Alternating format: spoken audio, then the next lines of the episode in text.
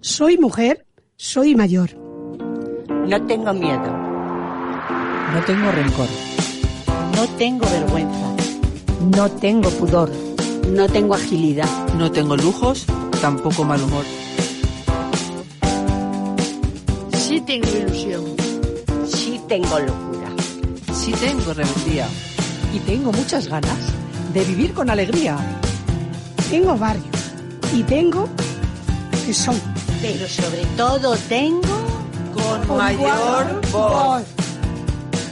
Con mayor voz, el programa de las lideresas de Villaverde. En OMC Radio podéis sintonizarnos y todos los martes de 6 a 7 y media podéis escucharnos. Somos la voz de las mujeres mayores. Que no tienen voz por distintas razones. Con, mayor, mayor voz.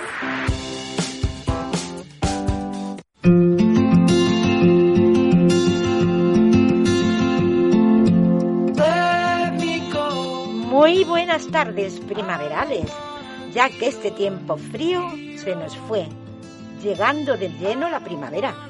No hay nada más que ver los jardines y los árboles que están tan bonitos, a pesar de las alergias. Aquí estamos en el estudio de OMC Radio Comunitaria de Villaverde, las lideresas, mujeres mayores y atrevidas. Pero aún así, no nos puede faltar nuestra querida maestra Lucía Cayén. Me gusta llamarla Maestra.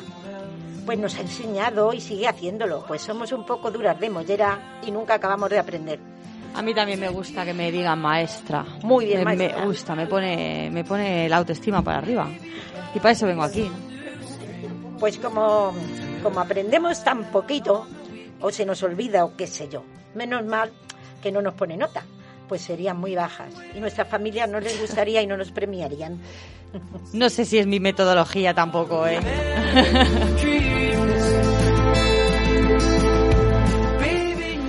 Como siempre, tenemos a algunas de las compañeras a través de online. Pues aunque ya vamos estando algunas vacunadas, tenemos que guardar las medidas. Y aunque nos encanta estar en este estudio tan acogedor, pero no puede ser. Deseando estamos que esto pase y reunirnos todas alrededor de los micrófonos y sin estas pantallas entre unas y otras, que parece que estamos en un locutorio de las cárceles. Pero como somos todas tan positivas, sabemos que pronto volveremos a la normalidad.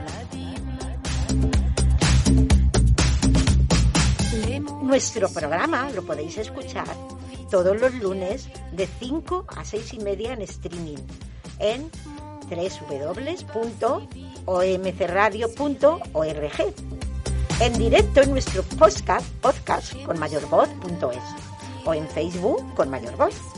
Voz.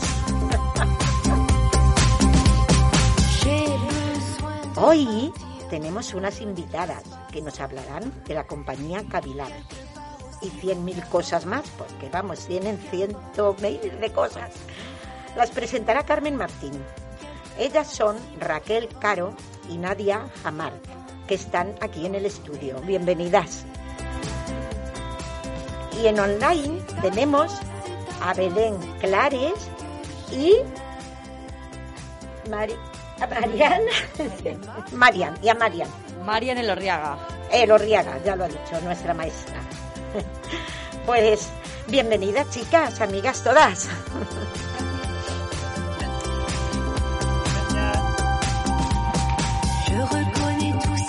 Después, Manuela Gómez. Eh, hola Manuela. Que nos vas a contar, según tú, algo de la bodilla. Estoy deseando saber qué es eso. A ver qué es eso de la Muy bodilla. antiguo, pero muy bonito. Sí, pues ya cuando nos lo cuenten nos enteraremos lo que es la bodilla. la bodeguilla, sí lo sé, pero la bodilla no.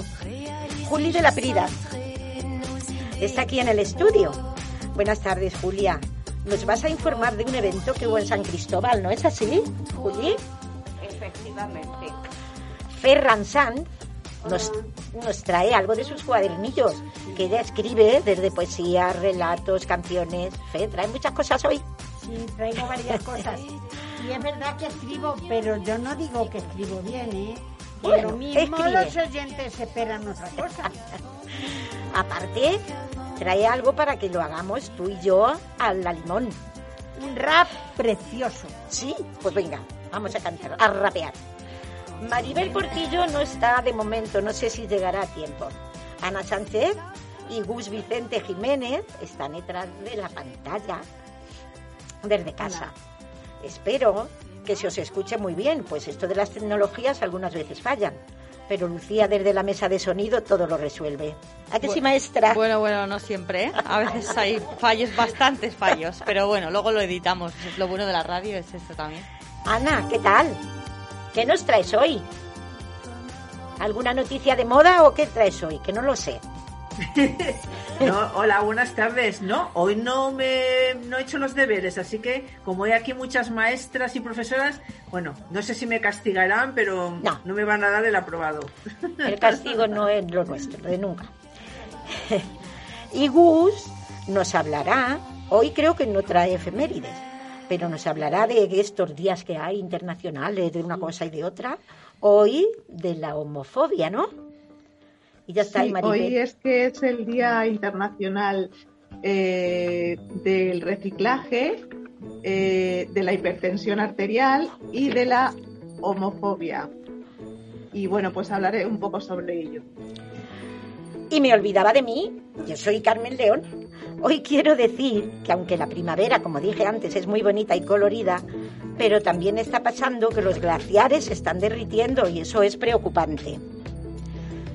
Pues adelante, Carmen, con nuestras invitadas.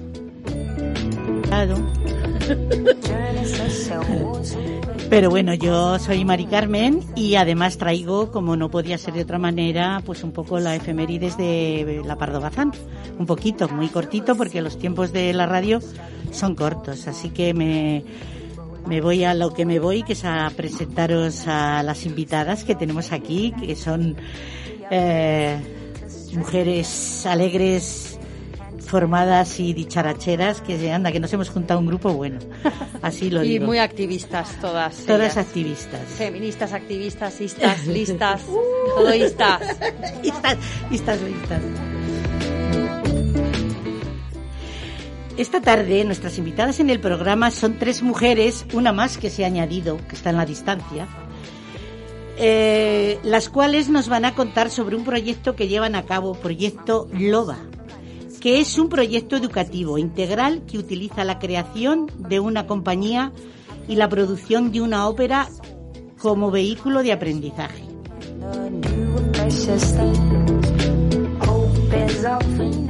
El objetivo de LOBA es el desarrollo cognitivo, social y emocional de niños y niñas, principalmente experimentado en primaria, pero el proyecto se puede adaptar a otros contextos y etapas educativas. El objetivo es educar a través de la creación por parte de los alumnos de una ópera.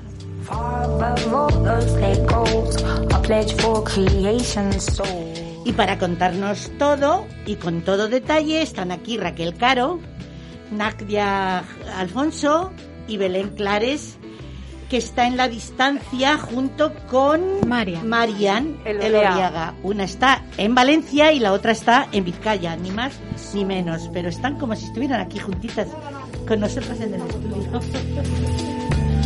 Hola. Buenas tardes a todas. Bienvenidas a las cuatro. Como vemos que es un proyecto innovador, además de muy interesante, vamos ya sin más dilación por la primera pregunta. ¿Cuándo y cómo surge el proyecto? Porque la idea de adaptar el aprendizaje a través del arte y las emociones con la imaginación tan grande que además tienen los niños y niñas nos parece increíble. ¿Cuándo surge en España, no?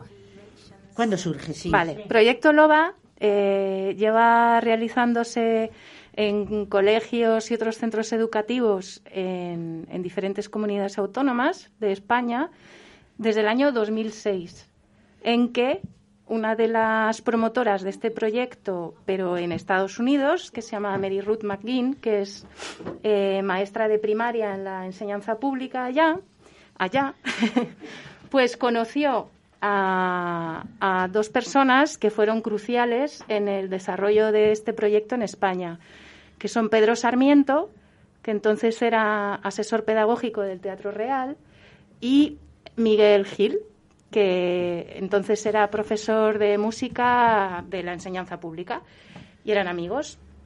Y entonces eh, se alucinaron tanto con esta estrategia de trabajo dentro de las aulas que invitaron a Mary Ruth, porque en ese momento Pedro era mm, asesor pedagógico del Teatro Real, y le invitaron a hacer una formación para enseñar a, personal docente, a profesores y profesoras, la estrategia LOBA. Y fue la primera vez que empezó en el Teatro Real a hacerse esta formación de manera anual. Cada año se iba ofertando y, un montón de profes y profas se iban sumando a primero aprender cómo hacerlo y luego hacerlo en sus aulas correspondientes, ¿no? con sus grupos. Entonces, la mayoría de los maestros, maestras y profesores, profesoras que lo han hecho, pues es, es, verdad que como es una ópera, es decir, es un teatro musical con una estructura de ópera, de ópera no es que los niños y las niñas uh, canten ópera, ¿vale? Cantan lo que crean y lo que creen. Y lo que pueden. Bueno, pueden mucho, todas podemos mucho más de lo que creemos. Es importante. Y entonces, eh, eh, pues ahora mismo, a fecha de hoy, ya ha habido 11.000 niños y niñas en España que han realizado este proyecto con sus profes correspondientes en más de 500 centros educativos. Entonces, claro, eh, para la profesora o el profesor que asume hacer loba con su aula durante todo el año académico, implica un sobreesfuerzo, pero al mismo tiempo es una sobregratificación, porque es maravilloso el resultado, ¿no? Entonces, por ejemplo, inicialmente la mayoría de los y las docentes que lo realizaban, pues eran o bien de música, o bien de educación física, o bien de lengua y literatura, por ser, digamos, materias que tienen más que ver, o sea, donde se puede encajar más este tipo de, de formación, ¿no? de estrategia, pero cada vez hay más profes de, muchas otras disciplinas o asignaturas que empiezan a querer formarse en LOBA y a realizarlo. Y luego, además, LOBA no solo se hace dentro del ámbito escolar o académico. Dentro de lo escolar empezó en primaria, pero luego ya se hizo extensible a secundaria, también se hace en infantil, aunque parezca increíble, hay niños y niñas de infantil creando óperas y asumiendo lo que es hacer loba. Y luego también se hace en otros contextos, que, por ejemplo, en la cárcel, en la cárcel de Valdemoro, llevamos ya ocho años haciéndolo con, con, chicos y hombres del módulo 4 de respeto de la cárcel de Valdemoro y llevan ocho años creando sus óperas.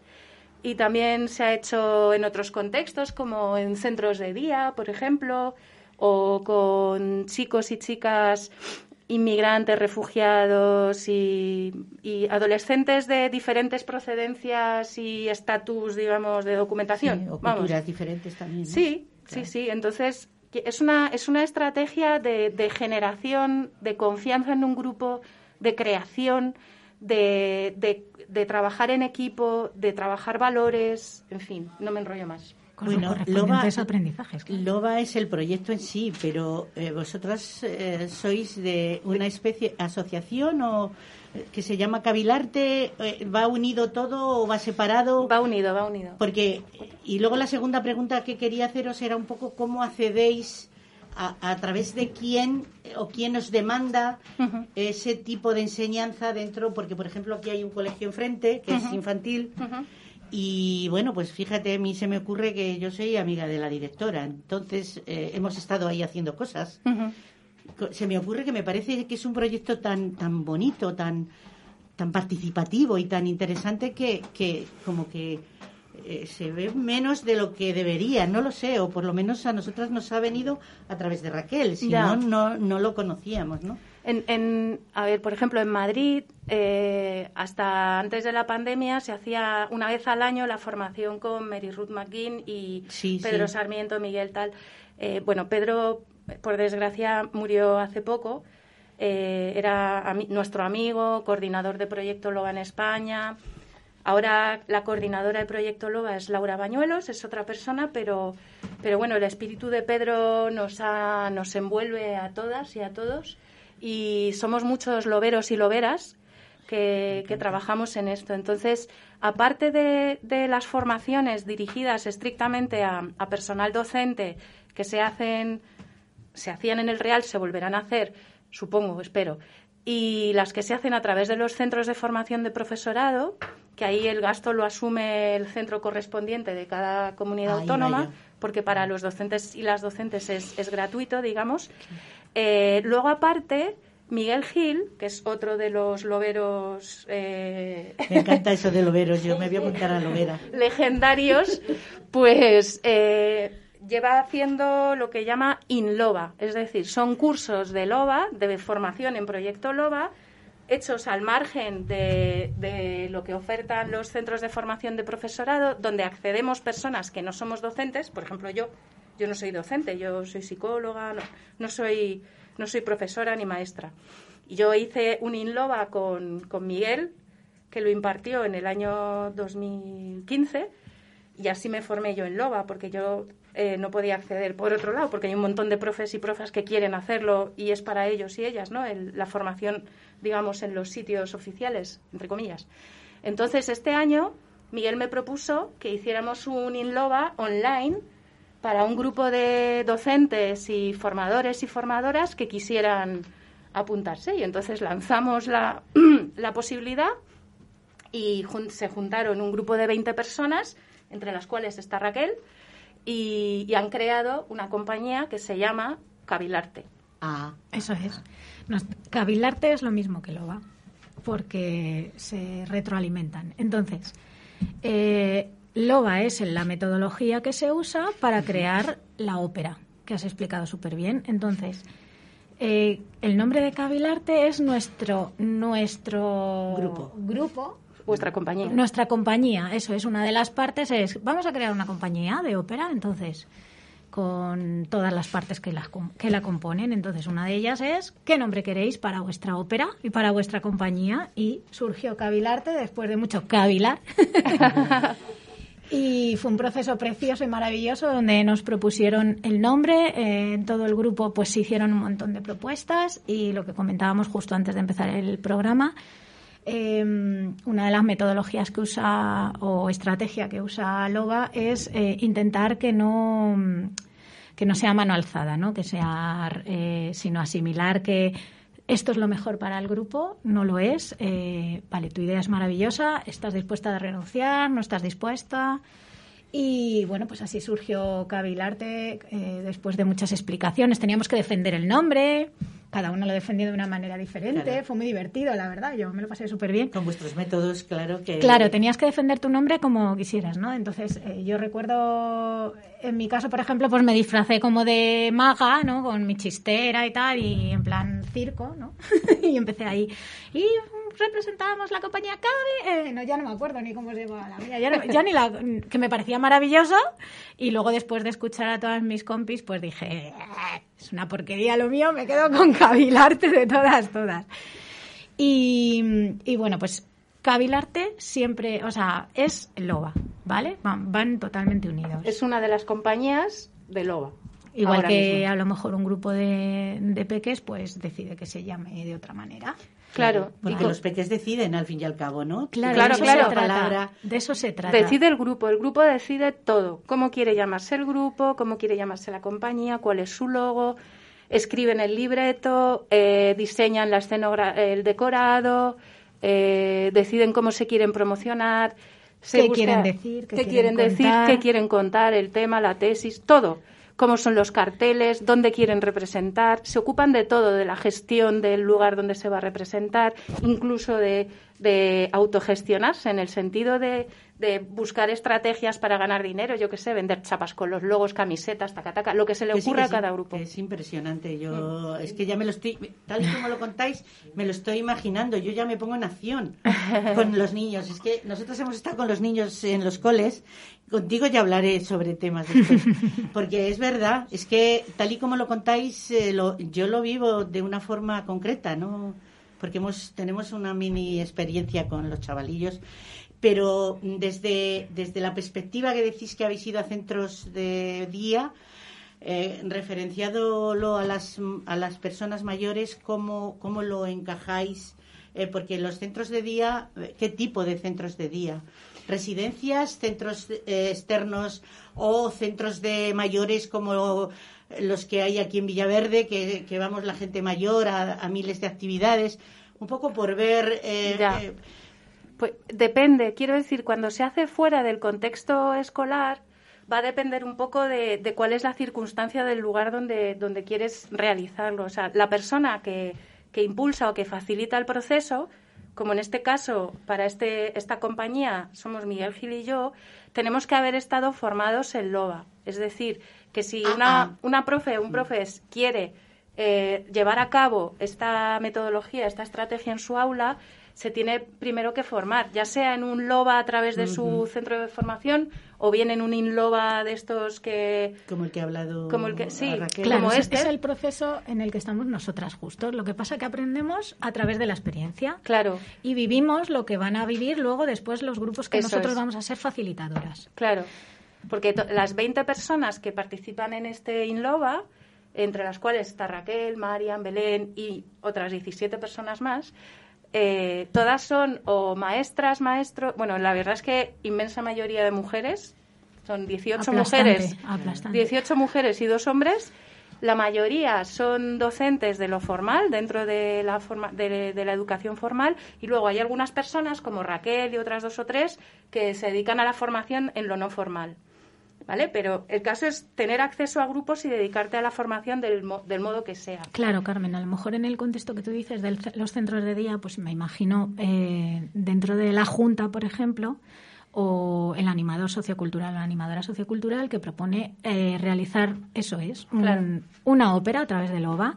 Entonces es que lo, lo llevaría... proponer hasta las lideresas. Quiero Claro, decir que eso es, claro. si vosotras estáis ahí. Yo siempre voy a, a- a- voy mirando. Sí que es importante la formación porque te va dando, eh, claro, es como, vale, ¿y cómo ponemos sobre la mesa a los chavales, a las personas mayores, a quien está en, en un módulo? sí. ¿O cómo ponemos en marcha? ¿no? ¿Qué, herramientas les doy yo a esas personas para que se pongan en marcha en cuanto a guion, en cuanto a escenario, en cuanto a maquillaje? Entonces, todas esas cosas ellos eh, van proponiendo a través de esa metodología que es muy activa y muy participativa, con un lenguaje significativo absoluto.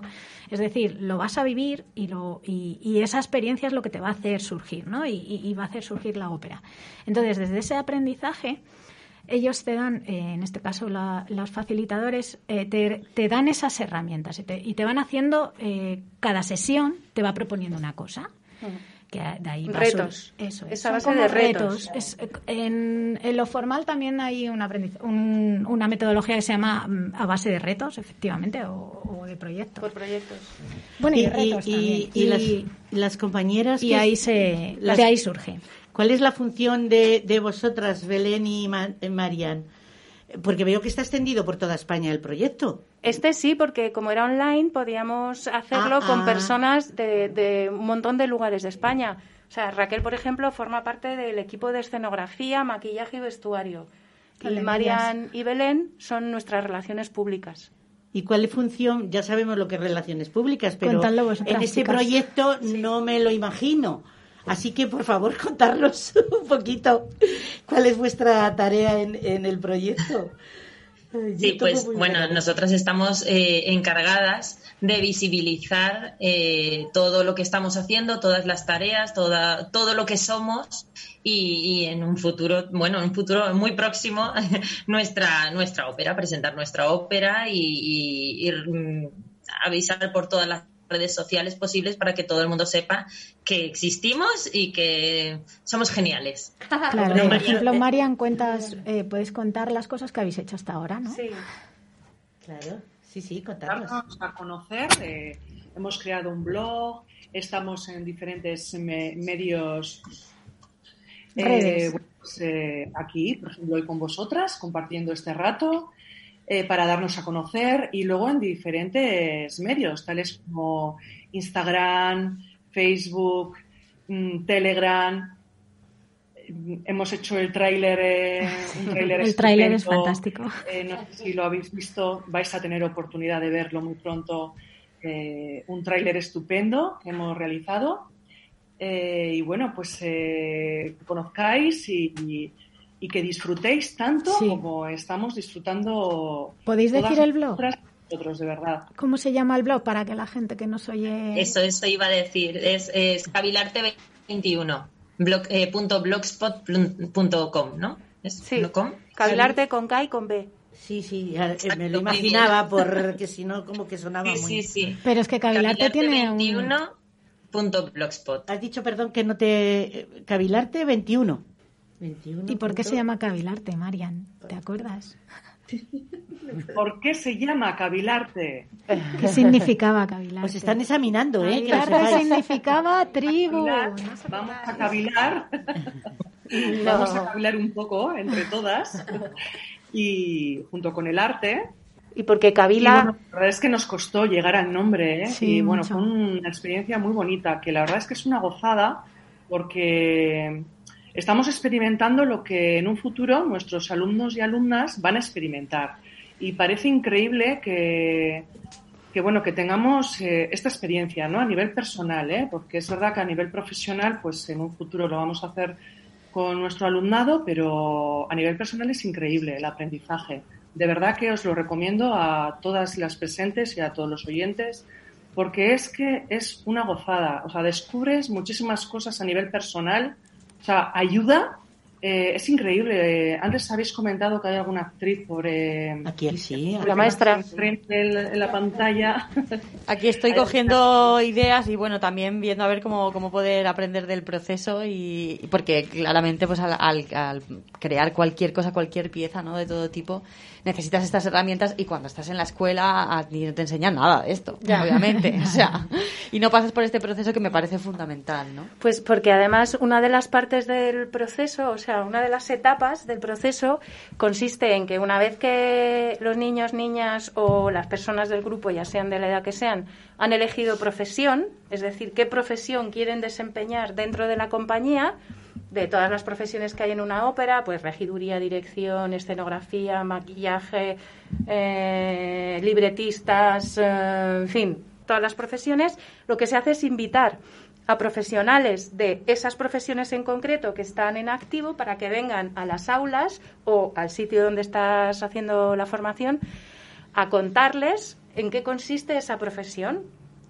Entonces, por ejemplo, con el grupo de chicos y chicas inmigrantes y refugiados con el que lo hicimos, el regidor que nos contó la profesión de regiduría fue el regidor del Rey León y nos fuimos al teatro y nos enseñó todos los planos, nos metió por los por todos los vericuetos y tal, por ejemplo. Pero otras veces vienen, o sea, vienen actrices, vienen actores a contar lo que es la profesión y así también los niños y niñas aprenden de verdad, desde lo experiencial. Y al detalle, ¿eh? Y al Sí. detalle. No, no, si yo conociéndote a ti, Raquel, no, eh, vamos, es que me, me siempre me atrajo tu forma de, de hacer y de, y de expresarte y tal.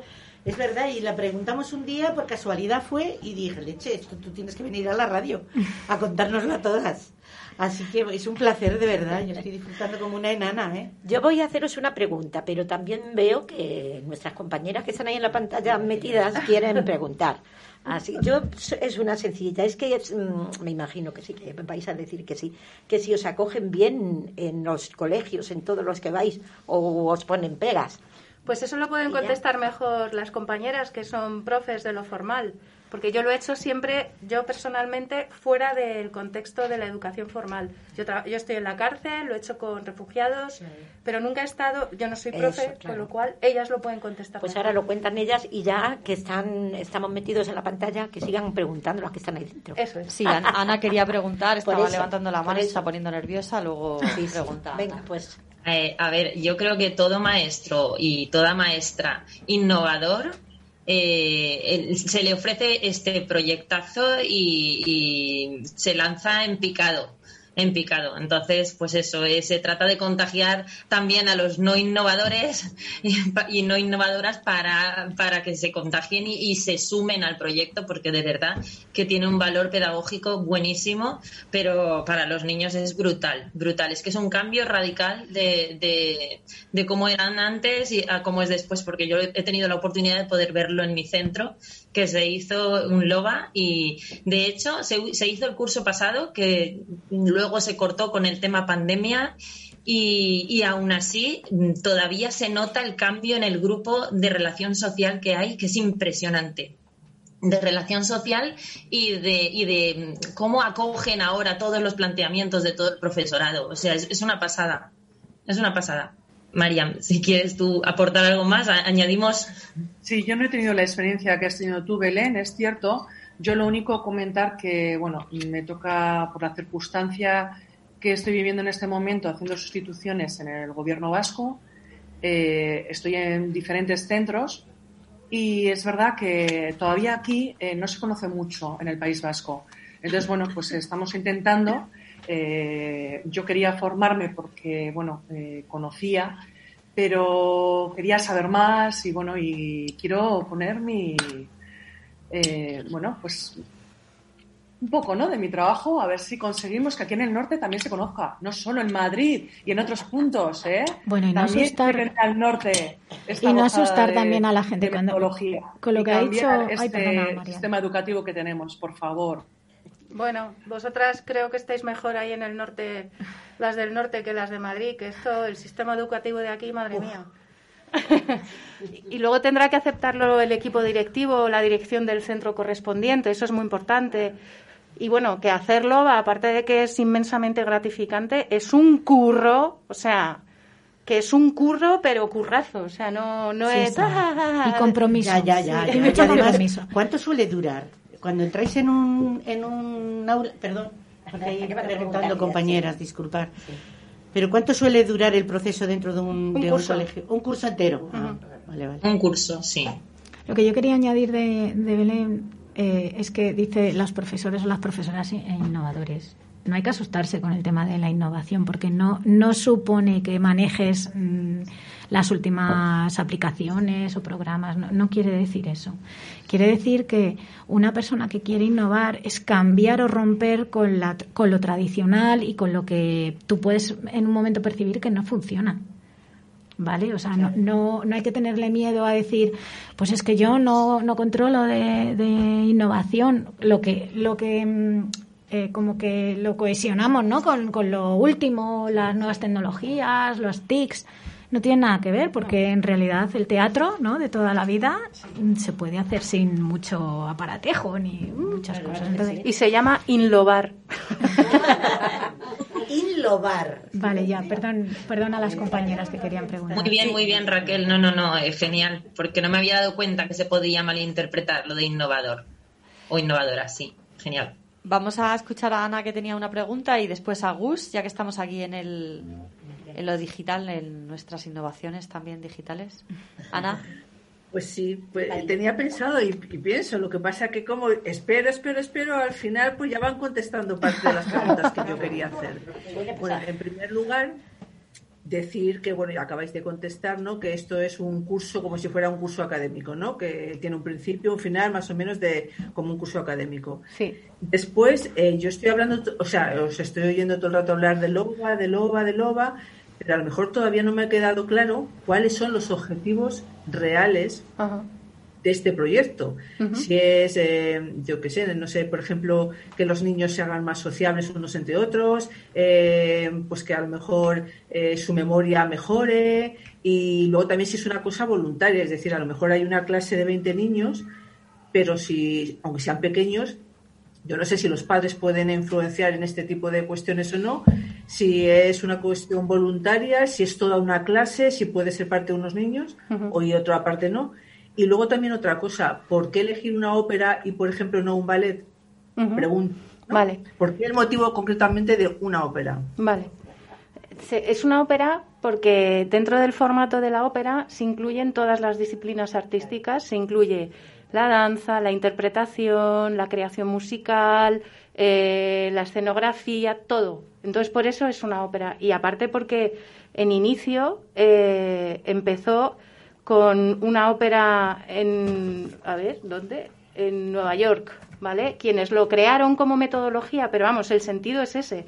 Es porque ahí incluyes todas las disciplinas artísticas. Se hace durante un curso porque es eh, una profesora, un profesor que decide y que le permiten en su colegio, en su centro educativo, hacer loba durante todo el curso con su grupo de niños y niñas. Entonces, eh, no es, voluntario, es su asignatura. La asignatura de música, por ejemplo, consiste en hacer loba durante todo el curso y culmina con la representación de esta ópera.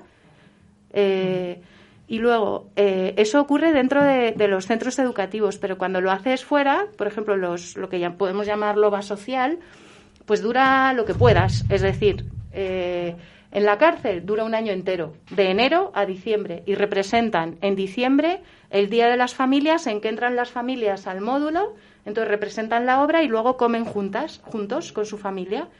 ¿Por qué? Porque es ese como está estipulado, o sea, en la cárcel funciona así. Eh, cuando lo haces como lo hicimos nosotras eh, con chavales y chavalas inmigrantes y refugiados, pues ahí nos pegamos una currada a ir entidad por entidad y buscando un espacio que nos dejaran para hacerlo.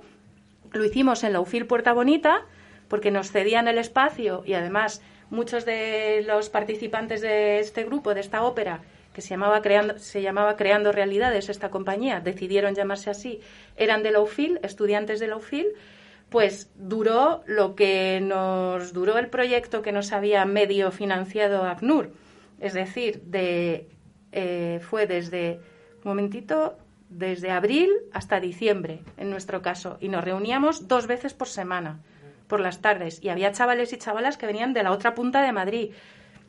Quiero decir, luego ya está cómo motivas a la gente para que participe, lo que para las personas que están ahí significa, toda la... Y los objetivos, como decías, todo lo que has mencionado, Ana, son objetivos, todo lo que has mencionado, y además afianzar la cohesión grupal, trabajar los valores, eh, trabajar el equipo, eh, tener sentido de comunidad, tener motivación por el aprendizaje, aprender cosas nuevas, por supuesto, aprender a, escribir, a redactar, a memorizar, en fin, es que tiene muchísimas ventajas porque trabajas un montón de, de aptitudes utilizando un proyecto, que es Proyecto LOBA.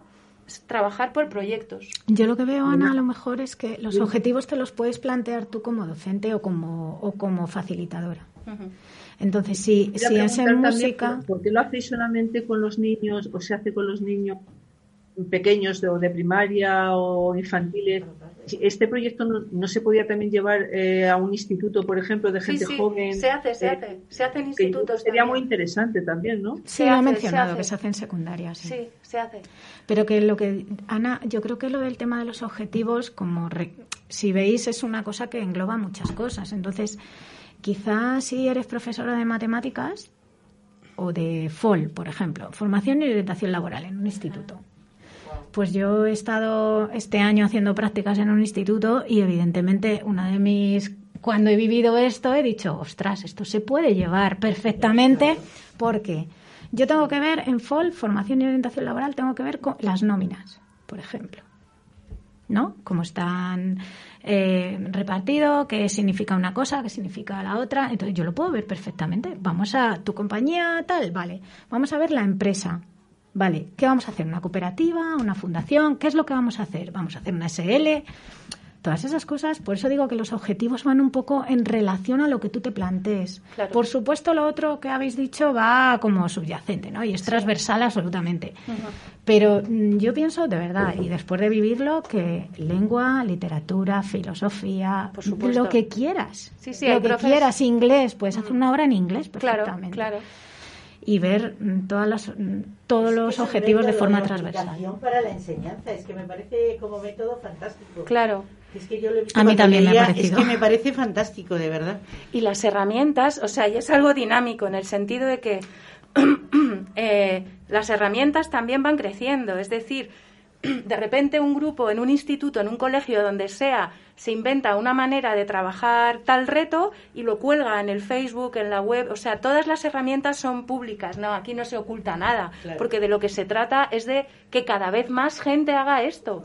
Entonces, toda la metodología, todos los materiales, todos los retos con los que se trabaja, todo eso se van enriqueciendo con las aportaciones de los diferentes de las diferentes compañías que se han ido creando que de repente se inventan una manera ay para trabajar la confianza nosotros hemos hecho esta actividad y nos ha resultado muy bien pum se sube a- al Facebook o a la web de Proyecto Loba aquí na- de lo que se trata es de multiplicar de que todo el mundo haga esto Pues muchísimas gracias por A las respuestas.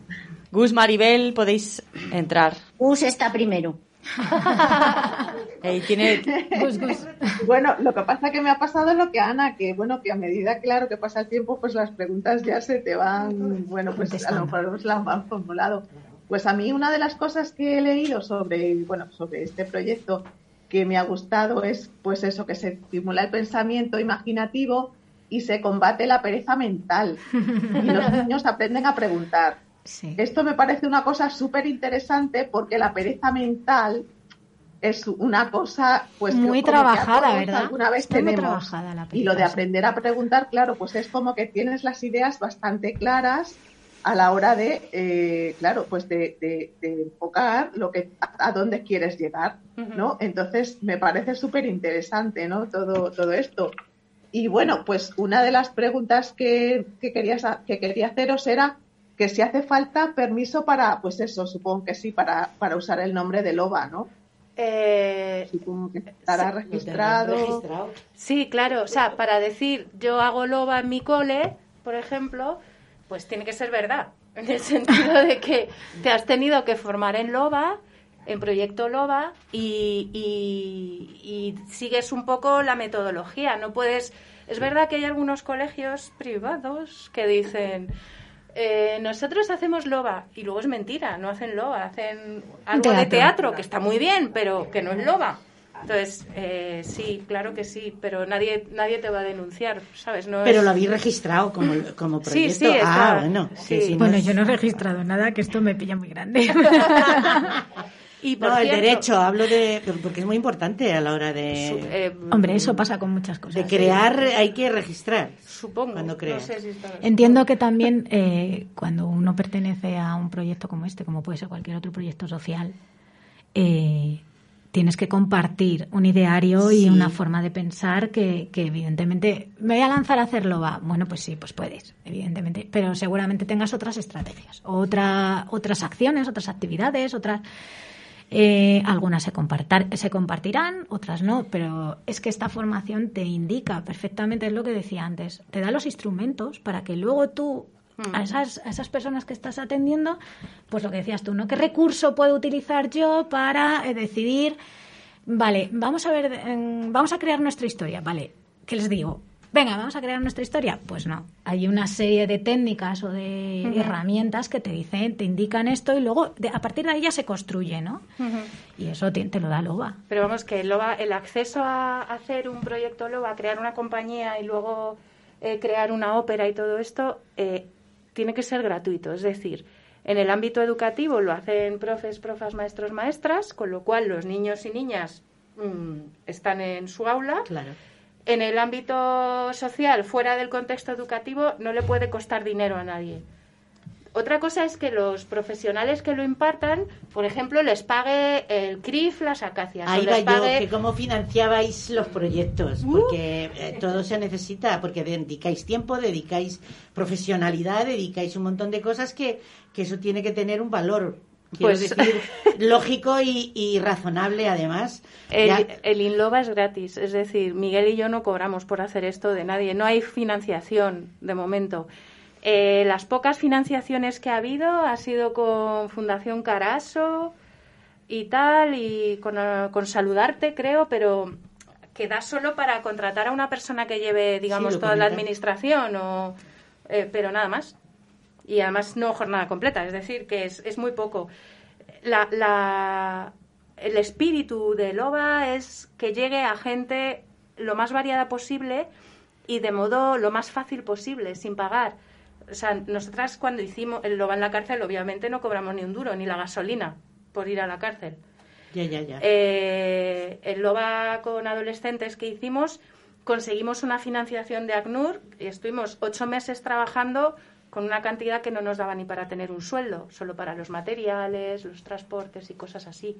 pero los chavales eh, participaban y las chavalas participaban O gratis. sea que podríamos decir que el proyecto LOBA es un proyecto solidario de alguna forma. Claro. Es que es así, ¿no? Sí. Como definición. Sí, lo que no quiere decir que quien lo imparte no, te- te- no vaya a cobrar nunca. Si se puede, cobras, y si no, no.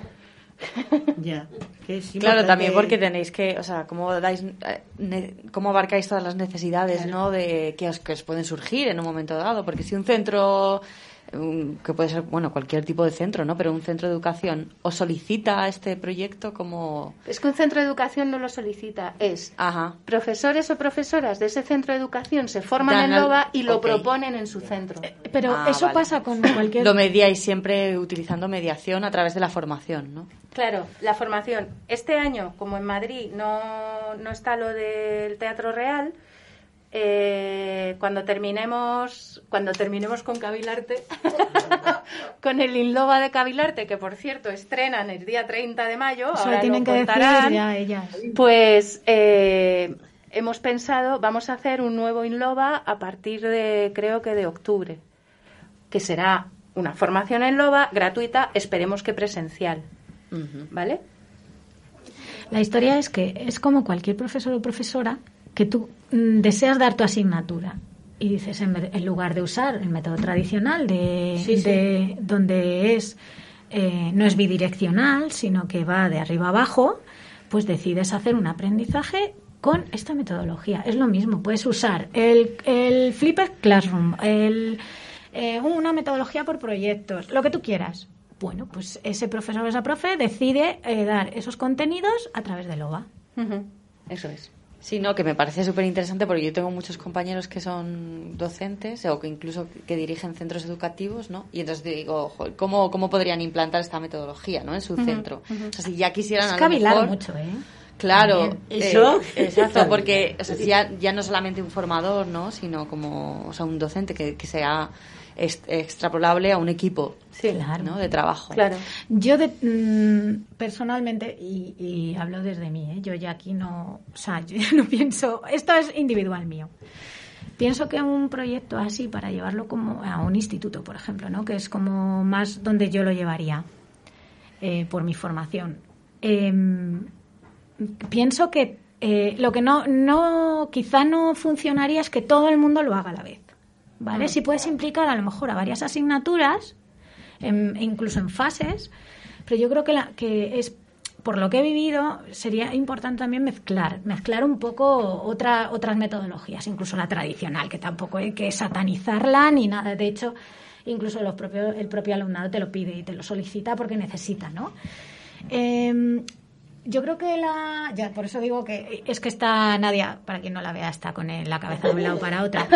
Pero mm, sí pienso que, que, que todo a la vez a lo mejor es demasiado excesivo carga de trabajo, porque es verdad que exige mucho, mucho, Mucho. compromiso y mucho trabajo. Entonces, plantear esto, imagínate en, en inglés, en matemáticas, en FOL, en O no sea, no- no, quiero decir como que varias asignaturas juntas con el mismo eso objetivo, sí, ¿no? Eso sí. A Al lo final- mejor hay partes de, de asignaturas que dirían, Mm. bueno, pues este contenido lo voy a... ¿Qué os parece? Pero fijaos el trabajo Muchísimo, previo, claro. previo de coordinación, de... entre y post. O sea, hay un trabajazo ahí que, bueno, hay mucha gente que lo Claro, hace. pero ¿eh? como yo lo veo también útil para el propio equipo también. Sí, sí, de sí, claro, claro. De entender cómo también trabajar y trabajar juntos y en Claro, equipo. claro. Es que imagínate que quien decide llevarlo a cabo con su grupo es, yo qué sé, la profe de filosofía, ¿no? Pues tira de, de la de mm, Tecnología, plástica por ejemplo. para, para los decorados, tira Claro. de la de música para crear Y tecnología. Por las eso músicas, me parece claro. tan, eh, me parece increíble porque Claro. de hecho uno de los pro- grandes problemas que tenemos las compañías de teatro siempre Hmm. es esto, ¿no? El poder eh, entender cómo, cómo cada uno tiene que tener un rol y cómo poder trabajar en colectivo, pla- ujú. muchas veces no sabes de muchas cosas, ¿no? Entonces cómo, cómo poder eh, alcanzar ciertos recursos a los que no a los que no Claro, llegas. claro. Y generas redes porque de repente vienen personas del mundo laboral relacionado con determinadas profesiones a- al aula a explicar, se van generando redes, sinergias, en fin, que es maravilloso. Es un trabajo comunitario un poco como el que realizáis vosotras. Bueno, ya lo tienen vendido, Marian y Belén. Ya no tenéis que convencerlas de nada. Lo viven, lo viven. A ver, que teníamos a Maribel pendiente. Estoy aquí. Os iba a decir que me dejarais hablar porque solo verme tengo el cuello como ET. De mal. Entonces quería que me dejarais hablar. Vale. A ver, quiero, quiero preguntaros que a mí lo de, bueno, de entrada a mí la palabra ópera, pues es que me da mucho respeto, la verdad. Me quisiera, me quisiera imaginar, y cuesta trabajo imaginarlo, pero es un, es un proyecto muy ambicioso. Y yo quería si nos pudierais contar, aunque sé que hay vídeos, si hay alguna, como ya hay alguna obra estrenada, por ejemplo, de, de los niños más pequeños, que nos contarais un poco, si podéis, ya sé que no es fácil sin verlo, mm, de, qué se, de qué se trataba la obra, porque bueno, luego me imagino que dentro de todos los aprendizajes, de todas las materias que se pueden adaptar a, a la obra, también mm, habrá que saber cantar, o lo de cantar es secundario. Contarme un poco. Hay otra cosa quería decir, que como esto es un modo educativo, cuando ya no, no que sean los primeros, pero puedo hasta imaginarme a los de la Asamblea de la Comunidad de Madrid, los del Congreso, estrenando obra, pero bueno, no que sean los primeros, desde luego, que quedarán para los últimos, pero como están a faltos de, de volver un poco a educarse, Y de pues alegría. veo también. Contadlo vosotras, Marian, Belén. Ah, bueno, y Juli dice que si no se, no lo podían hacer también los mayores en los centros de mayores, comentaba ella. Juli ha llegado tarde. Juli, has llegado tarde, le hemos contestado. Está escuchando vale. el programa, Juli, desde. Yo creo que lo está escuchando. Por desde su supuesto, casa. Juli. Te mandamos muchísimas fuerzas y muchísimos besos. Y energía multicolor. Pues Belén o Marian, si queréis contestar a la pregunta. Venga. una dice, tú, no, tú, no, cuelga tú. Venga, que te quiero, que te quiero yo más.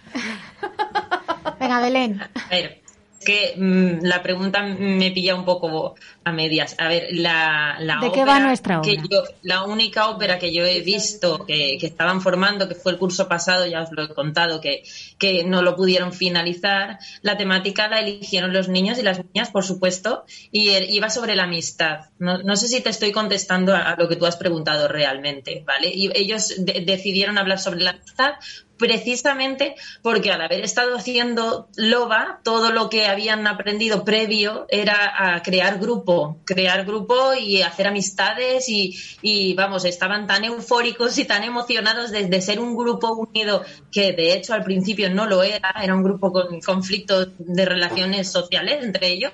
Entonces, eh, estaban tan contentos que decidieron hablar sobre la amistad y la importancia que, es, que tiene la amistad en, en, su- en las vidas de la gente. Vale, no, no sé si te he contestado. ¿eh? Esa era la ópera. No, no la pude ver, no pudimos verla acabada. Porque, bueno, sí, realmente hicieron un montaje desde las casas, cada uno grabándose tal y, mm, así improvisado con lo- los textos que tenían escritos que no estaban acabados de escribir. O sea, mm, un poquito así, mm, como una, un un reflejo del trabajo que se había hecho previo. me has contestado, pero y, y las voces tienen que ver en el, lo de cantar tiene que ver en el asunto, pero es que yo lo de ópera es que lo veo, lo veo difícil, me suena difícil. Yo creo que ahí Nadia nos, nos puede decir un poco más, pero eh, yo creo que no, eh, si no me equivoco, no es, eh, se llama ópera por lo que ha dicho, porque ahí se, se combinan todas las profesiones artísticas y todo y todo el, no, el engranaje que, que lleva detrás una ópera. Las Pero creo que las canciones no necesariamente tienen que sonar a ópera. Claro. Se puede hasta, hasta rapear, ¿no? O sea que... Una na- compañía puede crear canciones de rap, de rumbas, de lo que quiera. O sea, la ópera es porque el formato es de ópera, porque en algún momento el actor o la actriz que está representando canta algún monólogo y porque hay música creada también por, por personas del grupo, de fondo, para cambiar de escena, para generar ambiente. Es decir, tiene el formato de una ópera, pero no es el contenido, o sea, no es lírico la música. A menos que dentro del grupo haya algún niño o niña que, que cante ahí, "Uh", y entonces pues va a cantar así. Pero, pero no tiene por qué ser eh, cantante de ópera. Y cantar sabemos todas. Y bailar sabemos todas. Y actuar sabemos todas. Y crear un escenario sabemos todas. Y dirigir sabemos todas. Gracias, ya me, me es más fácil con lo que habéis dicho imaginarme. Muchas gracias. De todas maneras, Marian te puede contar también que de qué va nuestra ópera, ¿no? Y Y- nuestra... sí. Pero espera, que me parece que la compañera quería hablar. ¿no? Ana. Ana. Ana quería preguntar algo. Sí, mira, quería ya preguntar en último término, por favor, porque a lo mejor es que estoy hoy un poco estrecha de, de mente. A ver, vosotros en el proyecto Estelova se coge una clase y un profesor X, el que sea, de una materia X la que sea, Sí. decide que va a dar su clase aplicando este proyecto. Entonces, en una, en una clase que es de temática cultural o filosofía, folk, música, me, me suena como, como que es muy factible, ¿no? Y que es como sustitutivo, ¿no? Pero ¿cómo enfocar una clase de matemáticas o de física o de una, sí, sobre todo cuestiones de que no sean de tipo, digamos, de letras, vamos a decir, eh, asignaturas más de ciencias? ¿Cómo puedes sustituir una clase de matemáticas con este proyecto? Eh, porque supongo que es eso, ¿no? Sustituir ese año, esa clase. Pero dando X. los contenidos. O sea, los contenidos no te los puedes saltar como maestra, como profe. No puedes. Entonces, ¿qué es un añadido? ¿O, co- o es que no, no, no lo termino de Es ver? una ¿sabes? O sea, manera- por ejemplo, una clase de matemáticas. Vale. Los niños de, de cuarto de primaria tienen la clase de matemáticas. Entonces, en esa clase de matemáticas, durante el año lectivo, el año académico, Ajá. ¿qué ocurriría con el proyecto LOBA si el profesor que elige hacer ese proyecto lo, lo coge con su asignatura? Es que no, no, lo- no lo encajo, no lo veo, ¿sabes? Vale. No, Eh, no termino de verlo. Te, te van a Para- contestar también Marian y Belén, pero yo de momento digo una cosa. Eh, Proyecto Loba, una vez al año, eh, organiza un evento una que se llama Aprendanza, que es un espacio de encuentro entre un montón de experiencias que utilizan el movimiento para dentro del mundo de la enseñanza. En el, último aprendanza al que yo fui, que fue este año pasado, no, el anterior, vino un profesor portugués, profesor de matemáticas de primaria, que enseñaba matemáticas con la danza, a través de la danza, en un colegio público en Portugal. Es decir, cuando uno quiere o una quiere eh, utilizar una metodología diferente, puede. Yo, a cómo lo hacen los profes de matemáticas, no te puedo contestar. A lo mejor Belén o Marian conocen algún ejemplo. Pero sí te puedo decir que no son la mayoría de los profes que hacen LOBA, la mayoría no son de mates, la mayoría son de lo que hemos hablado, música, educación física, Claro, claro. lengua y literatura, inglés, eh, filosofía, por ejemplo, ¿no? Pero vamos, si tenéis algún ejemplo vosotras, eh, Marian o Belén. Yo la verdad es que no tengo eh, ningún ejemplo claro. Sí, por ejemplo, lo veo más factible en historia, por ejemplo, ¿no? Pues Claro. también. la temática sobre historia, ¿no? Sí se puede trabajar, ¿no? Perfectamente. Pero con matemáticas, eh, de primeras lo veo como más complicado, ¿no? Es un área igual que es más concreta, pero lo que dice Nadia, que quizás, eh, bueno, hay personas especialistas en ello que con el cuerpo también se puede trabajar, pues eso, los números de otra manera, ¿no? Al final es, eh, es trabajarlo, aprender a trabajarlo de otra manera, que quizás es ese conocimiento el que igual nos falta, ¿no? Claro, por eso decía, porque lo veía como mucho más dirigido a materias de letras que no de ciencias. Porque mm, explicar física o matemáticas eh, o química eh, con, con, este, con esta forma de hacerlo, pues como que no lo visualizo, ¿sabes? La- de Pues- las otras materias sí. Yo es que sí lo visualizo, porque es lo que hemos... que Ya me lo imagino y todo, fíjate. Claro, yo es lo que hablaba un poco antes. Yo no creo que hay, o sea, por ejemplo, en una en unas tutorías, por ejemplo, pues le puedes dedicar la hora que tengas de tutoría exclusivamente para esto, ¿vale? Para hacer este proyecto, tal y como te lo dice el OVA, ¿vale? Con las mismas herramientas, las mismas estrategias. Pero, por ejemplo, si tú eres profesora de matemáticas, es lo que estábamos hablando antes, no tienes por qué usar todas las horas de matemáticas en este proyecto. Tú puedes basar cualquier eh, aspecto que tú desees que se vea desde las matemáticas, que es lo que estoy diciendo. Si es que no sé, por ejemplo, yo qué sé, mm, claro, yo es que los míos ahora están mayores, ¿no? Pero Sí, pero la geometría haciendo Claro. formas espaciales con Claro, el es decir, eso es. hay- yo creo que un todo, un todo, a lo mejor es complicado. Mm. Tampoco es necesario, es lo que yo personalmente, que nadie aquí, yo sé que no está de acuerdo, pero personalmente pienso que, que el mezclar metodologías, incluso la tradicional, insisto, es necesario porque te abre un abanico y, una, y, y la memoria también, aunque no lo debería ser todo, no de- ah, bueno, como ha dicho antes que no, no debería ser todo basar o examinar a un alumno o una alumna como solo examinarte por la memoria, es decir, te lo sabes o no te lo sabes eh, y solo me lo escribes, ¿no? Hay más posibilidades. Entonces, LOBA, te eh, este proyecto lo que te está em, prestando o regalando es otra manera de evaluar al alumno o a la alumna, ¿no? Entonces, hay más contenidos que tú puedes adaptar. Y no digo un todo, pero yo en matemáticas sí que lo veo. Yo también. No todo, no todo, porque no, no es así. Y, y también todas las horas no las puedes dedicar a esto. Pero con una buena coordinación, como estábamos hablando antes, con, otros pro- con otro profesorado, seguramente esto, vamos, el aprendizaje desde luego va a ser para siempre. Muchísimo más, muchísimo más que lo que está siendo hasta ahora. Siete años y yo aprendí la tabla de multiplicar cantando. Claro. O sea, que es que, fíjate, te estoy hablando de los años 40. Es que eh, todo se puede aplicar, efectivamente. Es cuestión de imaginación y de cavilar. Y sobre todo porque pones un objetivo real, al, al- a, a un objetivo real, ¿no? A unos, estás planteando a unos, a unos alumnos que, que piensen en cuál, cómo, cómo llevar su aprendizaje, cómo llevar su aprendizaje a crear algo, ¿no? Y a ver el resultado.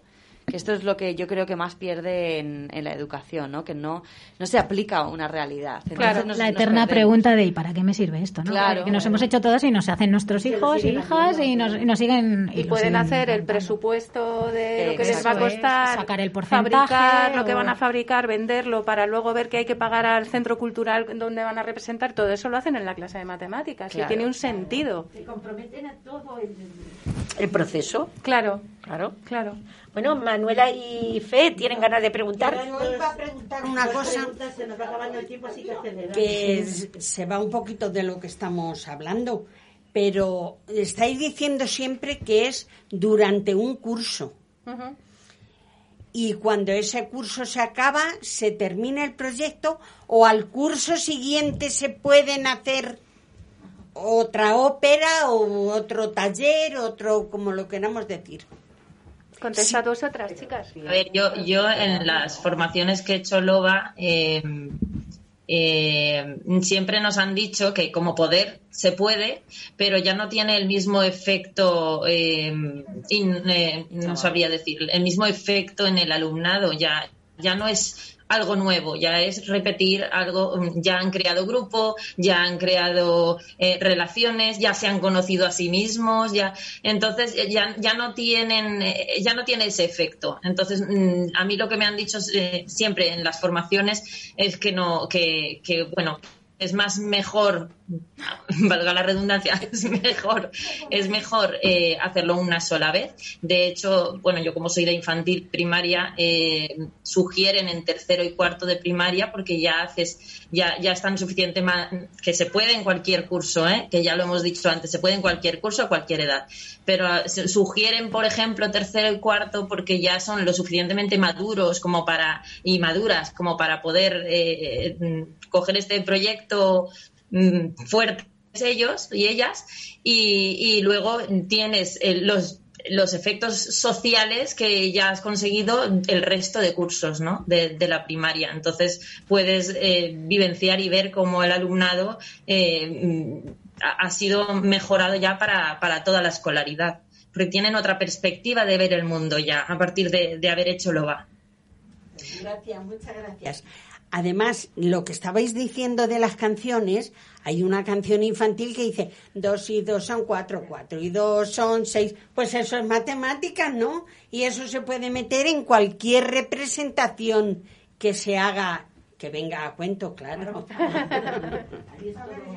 No sé ni qué te voy a preguntar, los he escuchado todo. Te- por decirte algo, te preguntaría, ¿quién suele salir más pronto a adaptarse a hacer loba de pequeños, medianos o mayores? Todos y todas. Es que no. Es que ya no. Estoy escuchando, escuchando y ya digo, ya no las puedo preguntar más. Eh, mira, para ver diferentes proyectos LOBA, os metéis en el Facebook de LOBA y ahí cada compañía anualmente, o sea, cada vez que se crea una compañía que representan, van subiendo van subiendo los logros, las cosas que van consiguiendo, incluso alguna filmación de representaciones, los nombres de las compañías. Veréis qué maravilla y qué, qué diversidad, porque hay niños y niñas. Eh, nos contaba el otro día Miguel que que, por ejemplo, en, creo que es en un colegio, no me acuerdo en qué ciudad de Galicia, que eligieron trabajar sobre la muerte. Claro, pero eh, que los padres y madres pues estaban como un poco, pero ¿cómo? Pero, pero es que es lo que ellos y ellas decidieron. Y lo trabajan de una manera y lo expresan de una manera muchísimo más espontánea, natural, que las adultas y adultos que estamos ya con el cráneo. Ah, doy las gracias porque es interesantísimo lo que estáis haciendo. Por los sitios que vais, tal como a la cárcel, tal como a, a los sitios esos donde vais, que es de tanta necesidad. Y eso es importantísimo, que se luche por esa gente, porque el que tiene va donde quiere pero los que no tienen no van donde no tienen que ir. Me gustaría preguntarles una cosita antes de acabar la entrevista. No me dejan, ¿ves? Que no me dejan a mí. Aquí también aplicamos nuestra metodología de radio, porque el programa de radio al final es una excusa, ¿no? También para trabajar otras cosas y otros valores y demás. Y también es una herramienta de educación que me, que me parece muy similar. Pero eh, creo que es muy bonito poder asimilar también esta metodología eh, para los proyectos comunitarios y para las acciones sociales. Entonces me pregunto eso, cómo si una mm, persona que nos dedicamos a la educación no formal queremos adquirir esta metodología, ¿cómo podemos hacerlo? Pues a partir de octubre va a haber un INLOBA. Entonces, eh, si te interesa, nos dejas el correo y te escribiremos. Y luego... ¿No tiene correo eh, no, porque enviaremos el correo Miguel y yo sobre eso directamente a gente interesada y lo publicaremos también en el Facebook con la página de Loba. Luego, en Valencia, del 5, a 10 eh, del 5 al 10 de julio hay una formación Loba para docentes eh, financiada por el, el, Centro de Formación de Profesorado y en el Ferrol, del 12 al 20 de julio, también financiado por el Centro de Formación de Profesorado, ¿vale? Y en Madrid, pues será a partir de octubre un INLOBA, de momento. Pues nada, tomar nota, escuchantes, que, que tomar buena nota de, la, de las fechas y de los Y de nuestra, nuestra gran, nuestro gran estreno, que lo cuenten las relaciones públicas, por favor. ¿Cuándo estrena Cavilarte? El 30 de mayo. Muy pronto estamos ya. El 30 de mayo. No os lo perdáis. No podéis. Vais a disfrutar tanto como no, todas nosotras y nosotros, de verdad. Os animo. Aprovecho para despedirme de todos y de todas. Gracias por eh, darnos esta oportunidad. Os mando un beso enorme y sobre todo aprovechar y dar las gracias a Nadia y a Miguel por esta gran labor social que están haciendo, que de verdad es digna de mención. Eh, un abrazo enorme, un beso y nos vemos muy pronto. El 30 de mayo, estreno. Muchísimas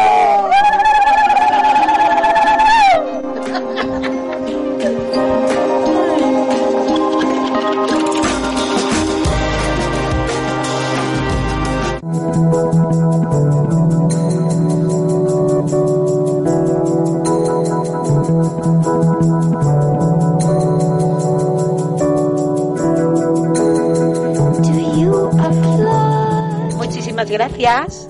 Ha sido una experiencia muy porque hemos escuchado este proyecto que yo no me imaginaba cómo era y yo me he estado imaginando los colegios y, y me encanta me Está emocionada. Carmen. sí sí sí se me pone el pelo de punta tengo una hija que es maestra a mis nietas les gusta mucho el teatro lo llevamos en la sangre y es un proyecto que voy a hablarle a mi hija no sé si tendrá tiempo de escuchar el programa está muy atareada ahora pero vamos que me ha encantado muchísimas gracias y seguiremos con nuestro programa Un lujazo teneros aquí. Gracias. nosotros hemos hecho la opereta de aquí, había un grupo que vino que participamos nosotras. Un pueblo subterráneo que se llamaba... eh, El grupo era la opereta del barrio. Exactamente. Iban por los barrios con una... Y se hizo muy bueno. Y, y estuvimos es, que, dos. Es que había de todo, como en lo vuestro igual. Yo lo he revivido enseguida, que yo también. placer. Ha sido un momento maravilloso compartir y espero veros en la próxima formación Loba. Sí, sí, por supuesto. Sí, sí. Sí, sí. Bueno, pues seguimos con el programa y yo estoy deseando saber qué es la bodilla. A ver que lo diga Manuela. A ver, ¿me permites un segundo? Que Ya te pedí permiso antes. Hoy felicito a mi hijo Isidro que ha cumplido 48 años. Que solo yo tenía 29 y mira cómo estoy ya. Felicidades, hijo, te quiero. Bueno, venga, pues vamos con la bodilla. Vamos a ver. Pues la bodilla era... ¿Ya? La bodilla era que aquí se dice la pedida de manos. Pues allí, cuando pensabas en casarte, venían los padres del novio a la casa de la novia con sus hermanos, sus, sus sobrinos, sus familiares, los más justos para la bodilla. Y entonces eh, se pasaba muy bien y era muy bonito. Ellos venían cargaditos de regalos, de cosas que te regalaban y un dinero que daban también, que se sonaba y decían, ¿para qué te compran? No, había que poner una casa. Y siempre la novia tenía que poner todos los utensilios de la casa, la ropa de la cama, lo todo. Y él pues, ponía su habitación y la novia el comedor. Pero la casa mía fue de todo apañadita bien, porque fue la primera hija que casaban. Y yo creo que los pobres se achucharon demasiado. El vestido novia que me hicieron fue para la boda que te, que, que te quedas pasmado de verlo. Pero lo pasamos también. Ellas iban con su con sus, sus cestas, con los dulces, con las bebidas que se utilizaba. Pero claro, ¿qué pasaba con esas cosas? Que tenía que venir toda la familia. Una daba una cosa, otra otra, cogías un montón. Yo voy a decir, eh, los regalos que me dieron fueron preciosos. ¿Alguna ha visto la taza del juego café? ¿Alguna? Que está aquí. Me regalaron la colcha de novia, que aquello era de gente de pasta.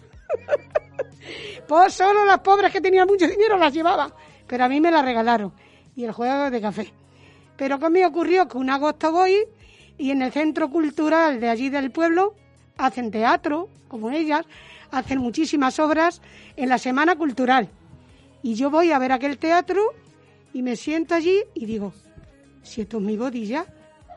Y es que era todo, todo lo que me dieron, hasta el dinero, hasta cómo se hizo y todo. Y me miraba el alcalde, que fue con pinche de una cuñada mía.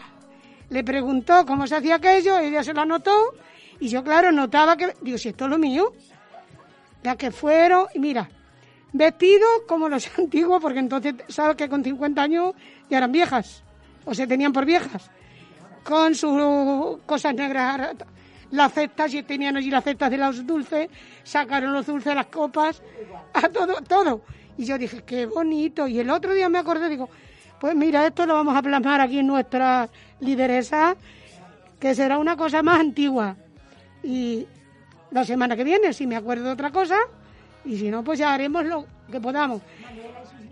Espero que os haya gustado, pero yo he dicho lo que es mío, eso sí que no me lo podían doblar. Eso no me lo podían doblar. Lo hemos visto primera.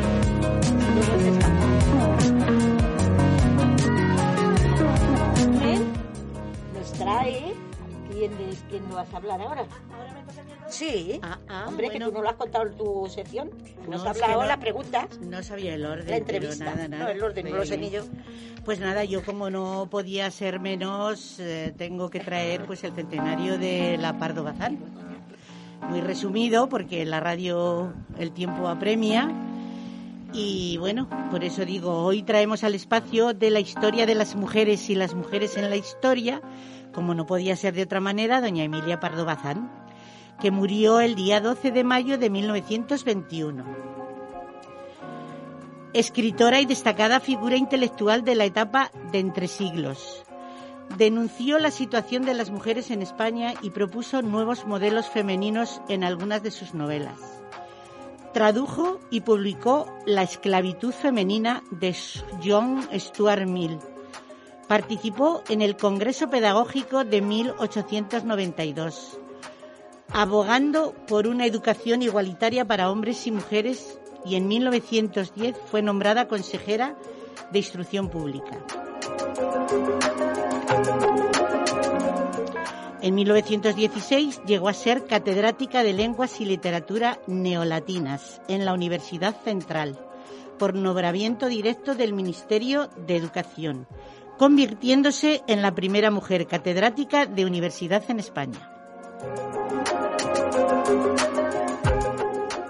Aunque en 1819 se mencionó su nombre para la Real Academia de la Lengua, no obtuvo el nombramiento.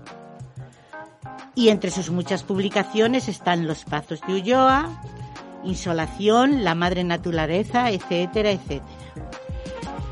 Como podéis imaginar, la Pardo Bazán fue muy poderosa, una mujer de la alta alcurnia, valiente y, que no se dejó amedrentar. Tuvo amoríos, tuvo pero la radio no nos da para más, así que me quedo con lo más eh, selecto que creo que en homenaje a su centenario. Y ahora Juli nos va a contar una cosa que ha pasado en San Cristóbal, bueno, que ha pasado, que ha sido un acto muy bonito. Cuéntanos. El miércoles, día 12 de mayo, tuvo lugar en San Cristóbal, eh, en la biblioteca San Cris, la cuarta edición del encuentro de las mujeres que dejan huella. Es un homenaje eh, que viene haciendo a las mujeres que transforman San Cristóbal. Y este año se ha realizado a través de ZON, aunque las homenajeadas asistieron al acto. Un acto entrañable y cariñoso, y que algunas llegaron a emocionarse con algunas lagrimillas.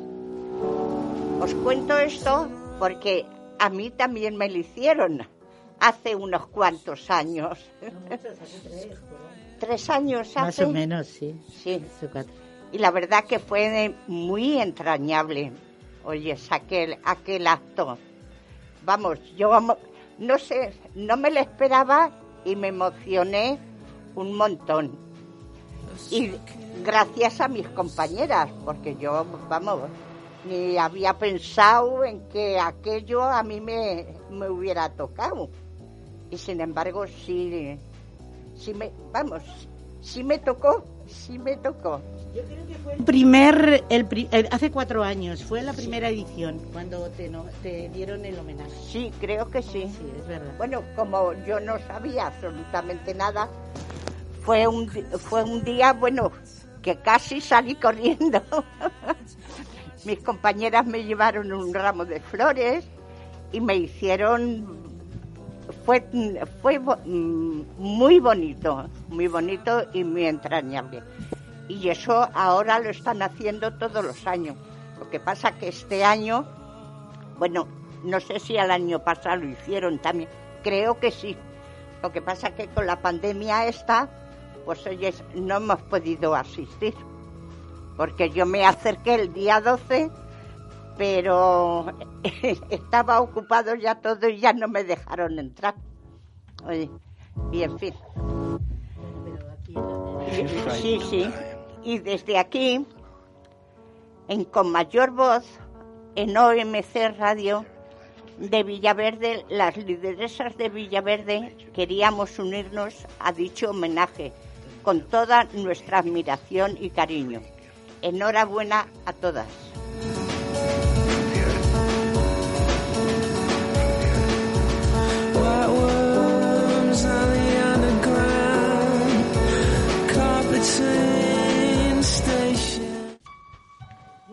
Radio ya se nos va acabando. Y aquí, por no hablar y que no se nos oiga, estamos todos haciendo unos gestos que yo no me estoy enterando. Fe y yo vamos a cantar un rap, pero antes te da tiempo a ti a decirnos algo, ¿o no? La canción hoy la vamos a dejar al final para el rincón poético del final. Y ahora, si queréis, voy a deciros una poesía que yo le he titulado Las edades. A una mujer nunca debes de preguntarle por la edad, porque puede que te engañe en menos años o en más. sabiendo que las mujeres, que son unas caprichosas, piensan que lo de la edad, pues no es importante la cosa. Y a veces se quitan años, pero las hay muy coquetas que se los suelen poner para que al verlas les digan, señora, ¿está usted muy bien? La fémina, bien sabemos que posee tres edades. Os las diré hoy aquí. La que aparenta, la que realmente tiene y la que quiere decir.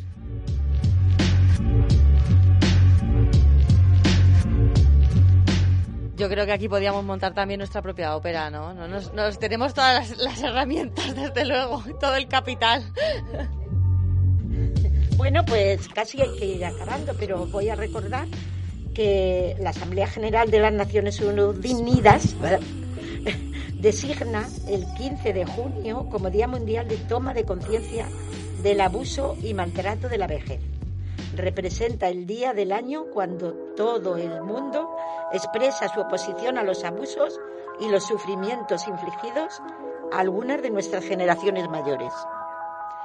Y ya pues mm, cantamos un poquito el rap que ha hecho Fed, porque estos escritos ya son muy largos para leerlos, luego para junio. Para otro día. A ver. Ahora vamos con el rap de las mayores. Aunque, Aunque somos, somos mayores, mayores, a causa, de la edad, tenemos dolores, pero eso nos da igual. Todas las mañanas, mira lo que te digo. Todo lo que me pasa lo veo positivo. Ya hubieran querido disfrutar nuestros abuelos de cosas parecidas a las que ahora tenemos. Hay que estar, Hay que estar activas, activas, hay que estar Ah, ocupadas. pero no debemos estar, Estar obsesionadas. Tenemos campo libre para poder salir. Y ya con la vacuna sin temor hemos de ir. Pero, Pero aún tenemos que ser muy precavidas. precavidas. Y, al salir solamente cuando sea con las amigas. Para Pero- ir de merendola. Para, para ir a cenar. Y si es para trabajo, lo me lo tengo que pensar. Hay, Hay que tener en en cuenta que, que somos mayores y todas tenemos algunos dolores. Pero si me dicen que me voy a divertir, hago un esfuerzo. Y, Y siempre, siempre, siempre, siempre, siempre estoy estoy ahí.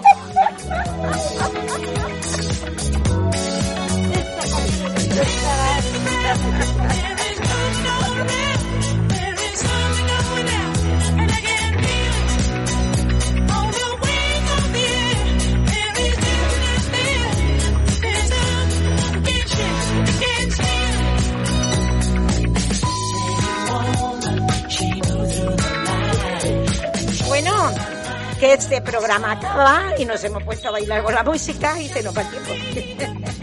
bueno, ya acabamos. Otro día más en el programa.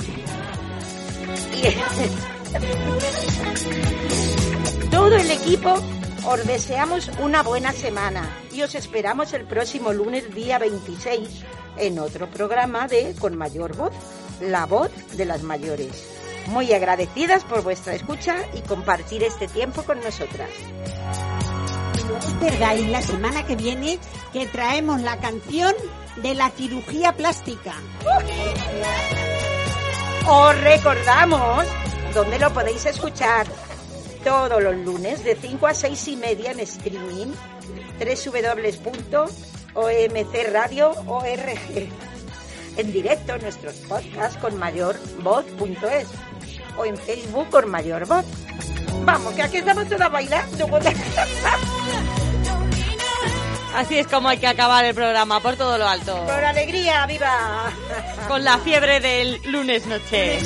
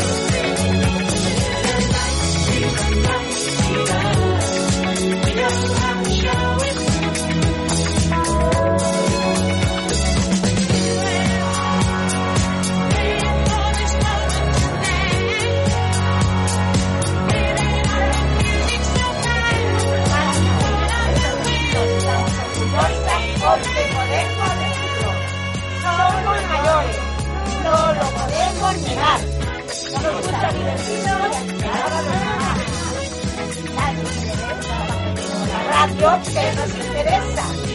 Haremos entrevistas, damos información y nuestros canales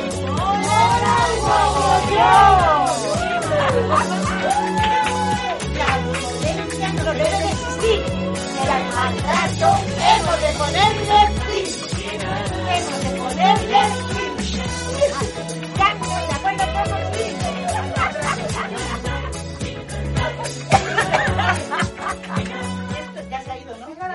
Desmadre, qué desmadre, por Dios. Ay, qué desmadre. Sí, yo también, ¿eh? Bueno, ¿lo habéis pasado bien?